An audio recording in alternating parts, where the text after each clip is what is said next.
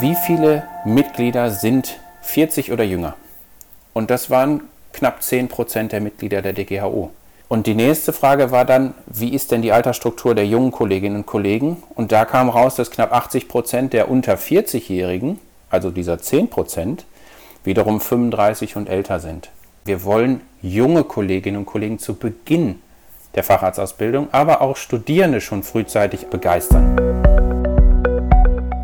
O-Ton Onkologie, der Podcast für MedizinerInnen. Hier wird alles besprochen, was mit Krebs zu tun hat. Mein Name ist Dr. Judith Besseling. Ich bin eine der Chefredakteurinnen der Medical Tribune Onkologie Hämatologie. Und ich bin Elisa Breuer, die zweite im Bunde. In dieser Folge stellen wir die wohl jüngste Arbeitsgruppe der Deutschen Gesellschaft für Hämatologie und medizinische Onkologie vor, die junge DGHO. Und dazu begrüßen wir ganz herzlich einen der Vorsitzenden, Dr. Christoph Oing. Hallo. Vielen Dank für die Einladung. Ich freue mich dabei zu sein. Ja, wir freuen uns auch. Und äh, ja, eigentlich ist es sogar schade, dass Ihre Co-Vorsitzende, die Dr. Caroline Anna Peuker, heute aus zeitlichen Gründen leider nicht teilnehmen kann. Ansonsten wären wir nämlich hier zu viert im Gespräch gewesen. Ja, dann würden wir eigentlich gerne mit einer kleinen Fragerunde starten, um Sie vorzustellen. Genau. Wo arbeiten Sie aktuell? Ich habe unlängst meinen Schwerpunkt beruflich nach England verlegt und habe eine neue Stelle an der Newcastle University und am Northern Center for Cancer Care in Newcastle am Freeman Hospital angetreten und äh, war vorher lange Jahre am UKE in Hamburg, habe da meine Facharztausbildung gemacht, dann eine Zeit lang als Facharzt und als Funktionsoberarzt gearbeitet mit Schwerpunkt Sarkome und urogenitale Tumoren und jetzt in meiner neuen Aufgabe widme ich mich jetzt der, ja, der Medikamentenentwicklungsforschung an der Universität zusammen mit einer Pharmafirma aus Cambridge und habe gleichzeitig eine oberärztliche Tätigkeit angenommen in der Early Phase Trials Unit, also wo es um die Erforschung früher Phase Studien zu neuen Medikamenten in der Onkologie geht. Und wie lange arbeiten Sie schon in der Onkologie? Meine Facharztausbildung habe ich im Oktober 2010 angefangen. Aber wenn einem klar ist, dass man in die Hämatologie und Onkologie möchte, das war bei mir der Fall, dann habe ich mich entschieden, die kombinierte Facharztausbildung zu machen, die man eigentlich innerhalb von sechs Jahren abschließen kann. Da ich mich aber auch wissenschaftlich sehr engagiert habe, hat das Ganze etwas länger gedauert, sodass ich dann erst Mitte 2018 die Facharztbezeichnung erworben habe. Sie hatten ja gesagt, es war klar, dass Sie die Onkologie, Hämatologie wollen. Ähm, wie kam es dazu? Grundsätzlich, ja, will ich immer eine Lanze brechen für dieses Fachgebiet. Ich muss einfach sagen, Hämatologie und Onkologie ist einfach ein sehr dynamisches Fach. Also was allein wissenschaftlich passiert, was an neuen Therapien auf den Markt kommt, ist extrem spannend. Auch seitdem ich 2010 angefangen habe, hat sich die Therapielandschaft einfach massiv verändert. Das finde ich total spannend und andererseits mag ich es auch einfach sehr gerne, mit Tumorpatienten zu arbeiten. Es ist eine Ausnahmesituation, es ist nicht immer einfach, sowohl für den Patienten natürlich, aber auch für das ärztliche Personal. Aber da sehe ich eigentlich eine Herausforderung drin, das gut zu machen. Und ja, ich, hab, ich genieße es einfach. Und dann muss man zusätzlich noch sagen, Onkologie ist eines der Fächer in der inneren Medizin, was extrem breit aufgestellt ist, weil ja Tumoren letztlich in jedem Organsystem primär entstehen können oder die können auch metastatisch ähm, mit einbezogen sein in die Erkrankung, so dass man einmal den Tumor hat, aber gleichzeitig auch mit den ganzen Begleiterkrankungen der Patienten umgehen muss. Also die Breite finde ich halt auch extrem spannend. Stimmt, ist sehr komplex und ähm, wie Sie sagen, die Fortschritte sind ja extrem schnell. Ja, dann wären wir ja auch schon beim heutigen Thema, nämlich der Vorstellung der jungen DGHO. Auf der Homepage ist ja zu lesen, dass sich die junge DGHO vor allem an Ärztinnen in Weiterbildung richtet, die in der Hämatologie und Onkologie tätig sind, aber genauso gut an Medizinstudentinnen und auch an Interessierte aus allen anderen Tätigkeitsbereichen. Das heißt, ähm, ja, es ist eigentlich sehr breit gefächert. Wie kommt es denn dazu?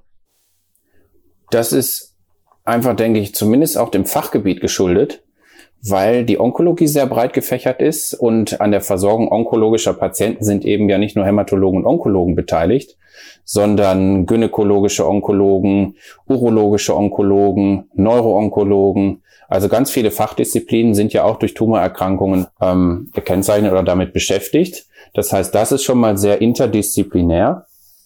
Und es ist auch so, warum richten wir uns auch auf Studierende? Naja, weil es uns auch einfach darum geht, schon frühzeitig Studierende für die Onkologie und Hämatologie zu begeistern. Und als wir den Arbeitskreis gegründet haben, habe ich bei der DGAU angefragt, wie viele Mitglieder sind 40 oder jünger? Und das waren knapp 10 Prozent der Mitglieder der DGHO. Der, der Fach, also in der ärztlichen Mitglieder der DGHO. Und die nächste Frage war dann, wie ist denn die Altersstruktur der jungen Kolleginnen und Kollegen? Und da kam raus, dass knapp 80 Prozent der unter 40-Jährigen, also dieser 10 Prozent, wiederum 35 und älter sind. Und darauf haben wir uns also dann auch spezialisiert zu sagen, wir wollen junge Kolleginnen und Kollegen zu Beginn der Facharztausbildung, aber auch Studierende schon frühzeitig ansprechen, für die Fachgesellschaft und für das Fach begeistern. Und abgesehen jetzt von jüngeren Generationen für die Fachrichtung zu begeistern, äh, was ist noch das Ziel der jungen DGHO? Naja, unser Slogan beinhaltet ähm, Mitwirken, Netzwerken, Bilden. Wir wollen die Fachgesellschaft mitgestalten. Das Netzwerken finde ich extrem hilfreich und sehr, sehr fruchtbar, einfach auch um eigene Ideen zu diskutieren, über den Tellerrand zu schauen. Und bilden heißt, dass wir auch gezielt für junge Kolleginnen und Kollegen, aber auch für Studierende Fortbildungsangebote schaffen wollen. Ja, einmal geht es dann darum, die persönliche Entwicklung, die Fortbildung, die, das Know-how in der Onkologie zu vertiefen und das Mitwirken in der Fachgesellschaft ist letztlich auch einfach eine super Möglichkeit, Dinge mitzugestalten, Dinge zu verbessern, wenn nötig, Dinge aufzuzeigen, wo vielleicht Bedarf besteht, wo sind Lücken im Angebot, aber gleichzeitig auch sich wirklich in der Fachgesellschaft zu engagieren, die extrem viel für die Landschaft in der Hämatologie und Onkologie in Deutschland tut. Das heißt, die junge DGHO ähm, arbeitet jetzt schon mit der DGHO zusammen und findet da Gehör.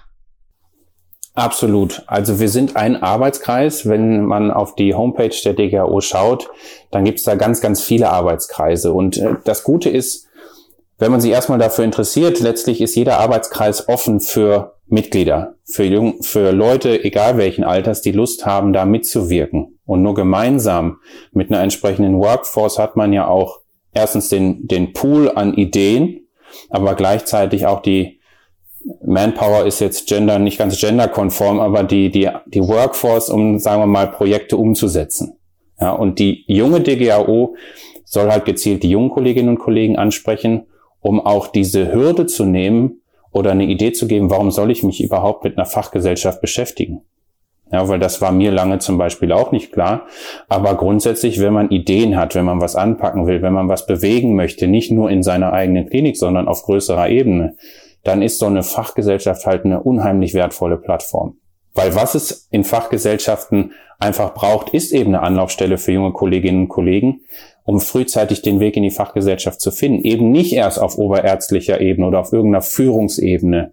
Das müssen nicht nur die weit ausgebildeten, erfahrenen, dekorierten Kollegen sein, sondern es müssen ja auch die sein, die eben nachkommen. Weil die haben ganz andere Bedürfnisse, ganz andere Ideen. Und da diese Plattform, diesen Arbeitskreis zu schaffen, das war eigentlich unser Hauptanliegen. Sie hatten eben gesagt, äh, es hat lange gedauert, bis Sie an einem Punkt waren, dass Sie selbst gemerkt haben, man muss in einer Organisation zusammenarbeiten. Wann, also wie ist es dazu gekommen? Also es war so, dass ich von der DGHO angesprochen wurde. Damals war Professor Bokemeyer, der Chefarzt in Hamburg, ähm, Vorsitzender in der DGHO und es kam eine Anfrage der europäischen Partnerorganisation der ESMO, der European Society of Medical Oncology, ob sie einen Repräsentanten für das Young Oncologist Committee der ESMO von der DGHO entsenden wollten. Und da bin ich angesprochen worden und habe das sehr gerne angenommen und habe das, da bin ich 2017 reingekommen, fand das extrem hilfreich und habe da wirklich gelernt, was eine Fachgesellschaft alles tut und auch für junge Kolleginnen und Kollegen bieten kann. Und habe dann einfach den Bedarf gesehen, sowas auch für die DGHO zu etablieren. Und daraus ist die Idee entstanden mit Caroline Polker, mit der ich vorher schon befreundet war, die Onkologin in Berlin war, zu sagen, hey, lass uns an die DGHO rantreten und fragen, ob wir nicht so einen Arbeitskreis initiieren können. Da haben Sie uns jetzt eigentlich auch schon ein gutes Stichwort geliefert für die nächste Frage, denn die DGHO ist ja genau eine deutsche Gesellschaft. Ähm, zumindest über die Jahrestagung gibt es dann natürlich die Verbindung zur Schweiz und Österreich. Aber wie sieht es denn dann eigentlich mit weiteren, ja zumindest europäischen oder auch außereuropäischen Gesellschaften aus? Haben Sie da auch ähm, Ambitionen, dann ja das Netzwerk im Grunde noch ein bisschen weiter zu bringen und da dann auch noch Verbindungen aufzubauen? Ja, unbedingt. Also Onkologie ist ja ein weltweites Thema, Hämatologie, Onkologie. Der internationale Austausch ist extrem hilfreich. Man muss halt immer priorisieren. Man muss natürlich schauen, was ist der Outreach der eigenen Fachgesellschaft, was sind die Zielsetzungen, was tue ich da. Und die Frage von Kooperation, Kollaboration ist dann immer, was will ich damit erreichen? Was will ich ähm, umsetzen? Sind es Forschungsprojekte? Sind es eher Fragestellungen zur Fort- und Weiterbildung? Die Idee für die junge DGO kam ja daraus, dass ich in der ESMO aktiv bin. Ähm, es gibt aber auch die Europäische Hämatologische Assoziation, die EHA. Die haben auch eine große Jugendorganisation, die unlängst an uns rangetreten ist. Ähm, es gibt aber auch die Kooperation innerhalb von Deutschland. Es gibt ja auch die AIO von der Deutschen Krebsgesellschaft, also die Arbeitsgemeinschaft Internistische Onkologie. Die haben auch eine eigene Jugendorganisation, die Young Medical Oncologists, die deutlich studienfokussierter sind, weil es die AIO ist. Die DGHO ist ja eher berufspolitisch und fortbildend unterwegs hat also eine ganz andere Ausrichtung. Also sind das zwei parallele Jugendorganisationen in Deutschland, die aber auch Berührungspunkte haben, wo wir zusammenarbeiten unter der Schirmherrschaft der DKG. Und jetzt gibt es unlängst auch eine Initiative über die DKG. Da haben sich jetzt die Young Oncologists United formiert. Und da kommt jetzt wieder ins Spiel, dass wir interdisziplinär in der Onkologie aktiv sind. Hier kommen die ganzen anderen auch onkologisch tätigen Fachgesellschaften mit ihren Jugendlichen oder Jugendvertretungen zusammen unter einem neuen Dachverband, um eben die interdisziplinäre Kollaboration voranzutreiben. Und da wird es auf dem Deutschen Krebskongress in diesem Jahr, der ja auf den Herbst 2022 in Berlin verlegt wurde wegen der Corona-Pandemie, wird es erste gemeinsame Veranstaltungen geben, wo wir als junge DGAO halt auch mit dran beteiligt sind. Das ist auf jeden Fall super interessant, dass da auch schon so viel Vernetzung stattgefunden hat und ja, einfach ja so viel Austausch auch besteht. Zum nächsten Punkt, ähm, uns wird interessieren, wie denn ältere beziehungsweise erfahrene Ärztinnen auf die junge DGHO und ihre Anliegen ja reagiert. Sehr gut. Wir sind mit der Idee an die DGHO herangetreten, an den Vorstand, an Professor Wörmann und ähm, da sind wir offene Türen eingelaufen. Es gibt sehr viel Support von der DGHO, auch von der DGHO Service GmbH. Ähm, da sind wir extrem dankbar für und wir treffen auf offene Ohren. Es ist immer eine Frage von Mitteln und Ressourcen, aber wenn man Ideen hat, dann muss man sie erstmal kommunizieren und schauen, in welchem Rahmen man was umsetzen kann. Und da wir da so offen empfangen wurden, hat uns das einfach sehr, sehr motiviert. Und der Arbeitskreis ist innerhalb von drei Jahren einfach auch extrem gewachsen. Wir haben jetzt knapp 20 Mitglieder und haben halt einfach jetzt auch so ein Think Tank, wo man viele Ideen entwickeln kann, und da muss man einfach schauen, was davon wie umzusetzen ist. Aber das, wir finden definitiv Gehör. Das fing an, dass wir schon nach, kurz nach Gründung 2018 auf der Jahrestagung eigene Fortbildungsveranstaltungen auf der Jahrestagung etablieren konnten. Und das hat sich einfach bestärkt, dass wir das jetzt immer in enger Zusammenarbeit auch mit den ÖGHO, also der österreichischen Organisation, den Youngsters, aber auch der Schweizerischen Gesellschaft für Hämatologie gemeinsam fix machen und jetzt auf jeder Jahrestagung mit eigenen Veranstaltungen für junge Kolleginnen und Kollegen mit entsprechend spezifischen Fragestellungen, die einen beschäftigen zum Berufsstart, vertreten sind. Das hört sich sehr positiv und gut an. Bei manchen Punkten könnte ich mir jetzt vorstellen, hat man vielleicht auch mal äh, andere Vorschläge, Ansichten als jetzt vielleicht erfahrenere Ärztinnen. Wie sieht das da bei Ihnen aus? Ja, also grundsätzlich ist, glaube ich, einfach, dass die Arbeitswelt verändert sich ja ständig, die Anforderungen verändern sich ständig und was Assistenzärztinnen, Assistenzärzte heutzutage erleben, was sie für Herausforderungen haben, ist mitunter ja deutlich unterschiedlich zu dem, was die fortgeschrittene Generation, die, die leitenden Ärzte, die Oberärzte, die Chefärzte erlebt haben. Da ist es einfach wichtig, sowas aufzuzeigen weil ein, und auch ein Verständnis zu schaffen. Andererseits ist es aber einfach auch extrem fruchtbar für beide Seiten. Ich glaube, das ist, denke ich, einfach der Diskurs. Wenn der nicht da ist, dann verändert sich nichts. Aber wenn man in den Diskurs tritt, und verschiedene Perspektiven aufzeigt, dann schafft man erstmal ein besseres Verständnis füreinander, aber gleichzeitig kann man auch gemeinsam dann Dinge verändern. Haben Sie denn besondere Wünsche, Ziele, was, was man so, sagen wir, in fünf Jahren mit der jungen DGHO erreicht haben sollte?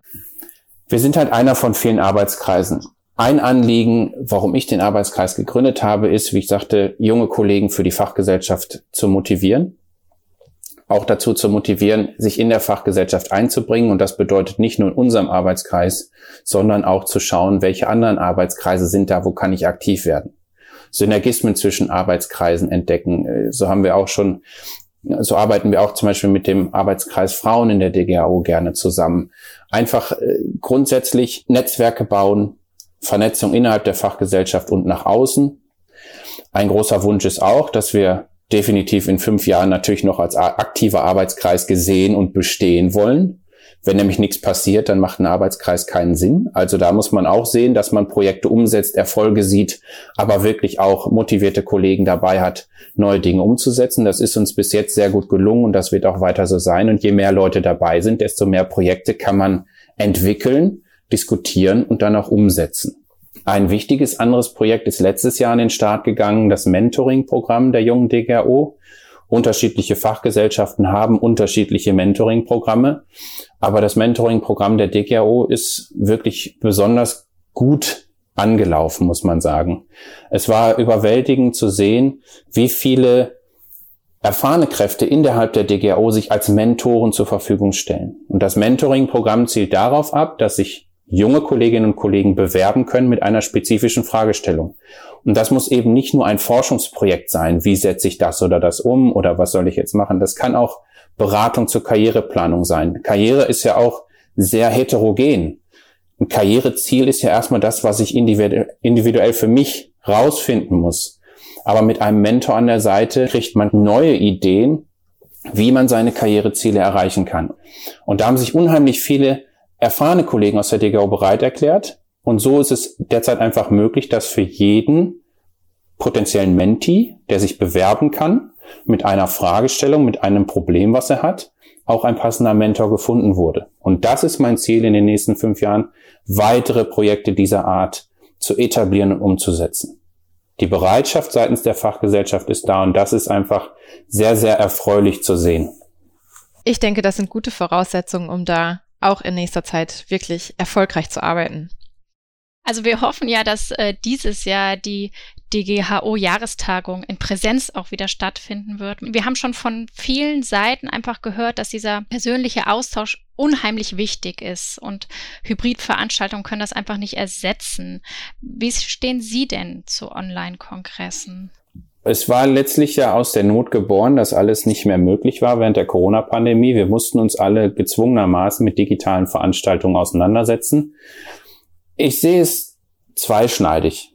Ich sehe absolut auch die, den persönlichen Kontakt als unablässlich an, um Kontakte zu pflegen, neue Kontakte zu knüpfen. Das geht halt digital deutlich schwerer, weil bei den digitalen Veranstaltungen kriege ich zwar sehr viel Input, aber die Diskussion ist nicht die gleiche, es ist nicht sehr interaktiv und man ist eben in einer Veranstaltung. Das heißt, man hat gar nicht mehr die Wege, wo man jemanden trifft. Man hat aber auch nicht mehr die Zeit dazwischen, wo man Möglichkeiten hat, das Gehörte zu reflektieren.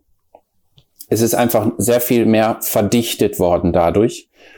Natürlich mehr convenient. Ich kann es auch nachher on demand abrufen, wann immer ich Zeit habe. Das ist ehrlicherweise toll. Aber der direkte Kontakt ist nicht zu ersetzen. Und deshalb freue ich mich und ich hoffe wirklich, dass die Jahrestagung dieses Jahr in Wien stattfinden kann. Die Planung ist derzeit ja darauf ausgerichtet.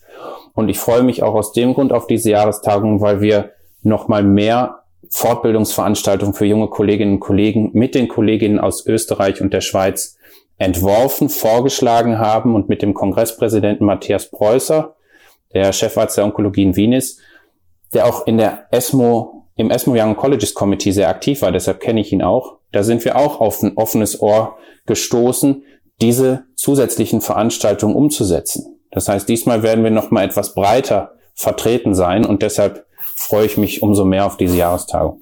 Das heißt, ähm, das Programm der jungen DGHO steht da auch schon mehr oder weniger?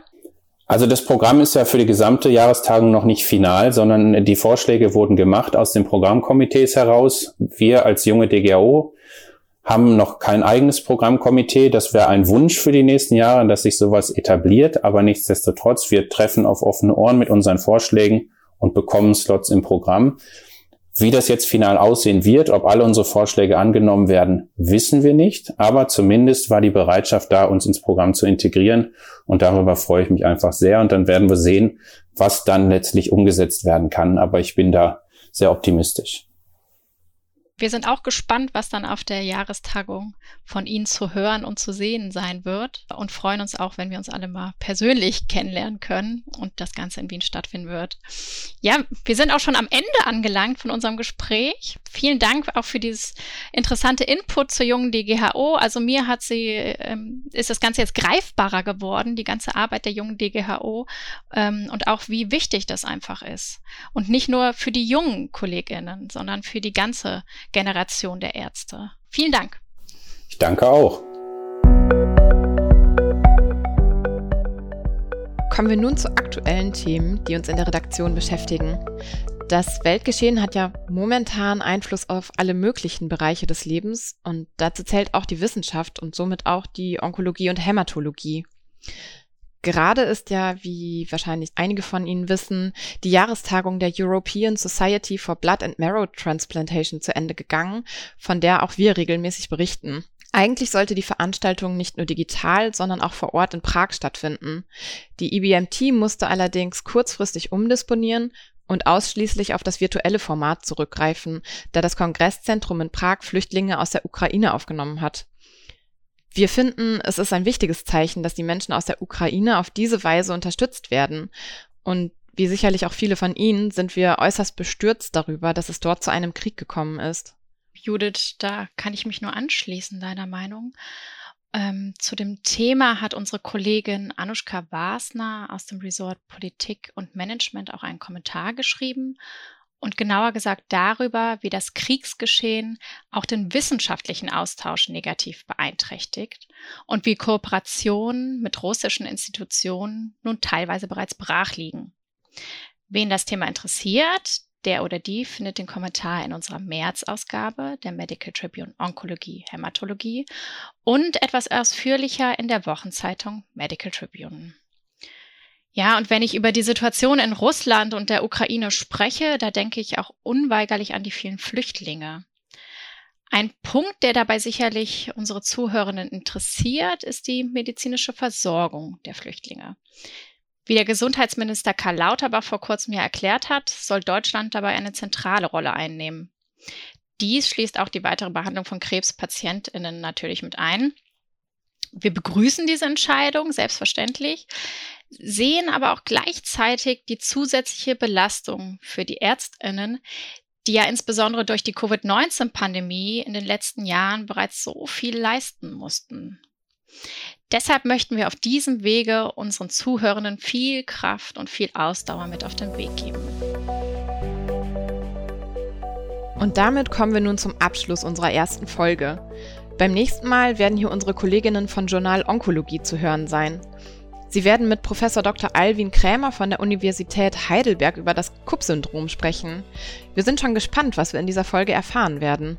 Liebe Zuhörende, wenn Ihnen und euch diese Folge gefallen hat, dann abonniert uns gerne bei Spotify, iTunes oder den weiteren gängigen Podcast-Portalen. Wir freuen uns natürlich immer über Likes, Bewertungen und Kommentare. Alle wichtigen Infos zu dieser Folge und unsere Kontaktdaten stehen in den Show Notes. Bis zum nächsten Mal sagen Judith Besseling und Elisa Breuer. Das war Oton Onkologie, der Podcast für Medizinerinnen. Dieser Podcast dient ausschließlich der neutralen Information bzw. Fortbildung und richtet sich primär an Ärztinnen und Ärzte sowie Medizinstudierende.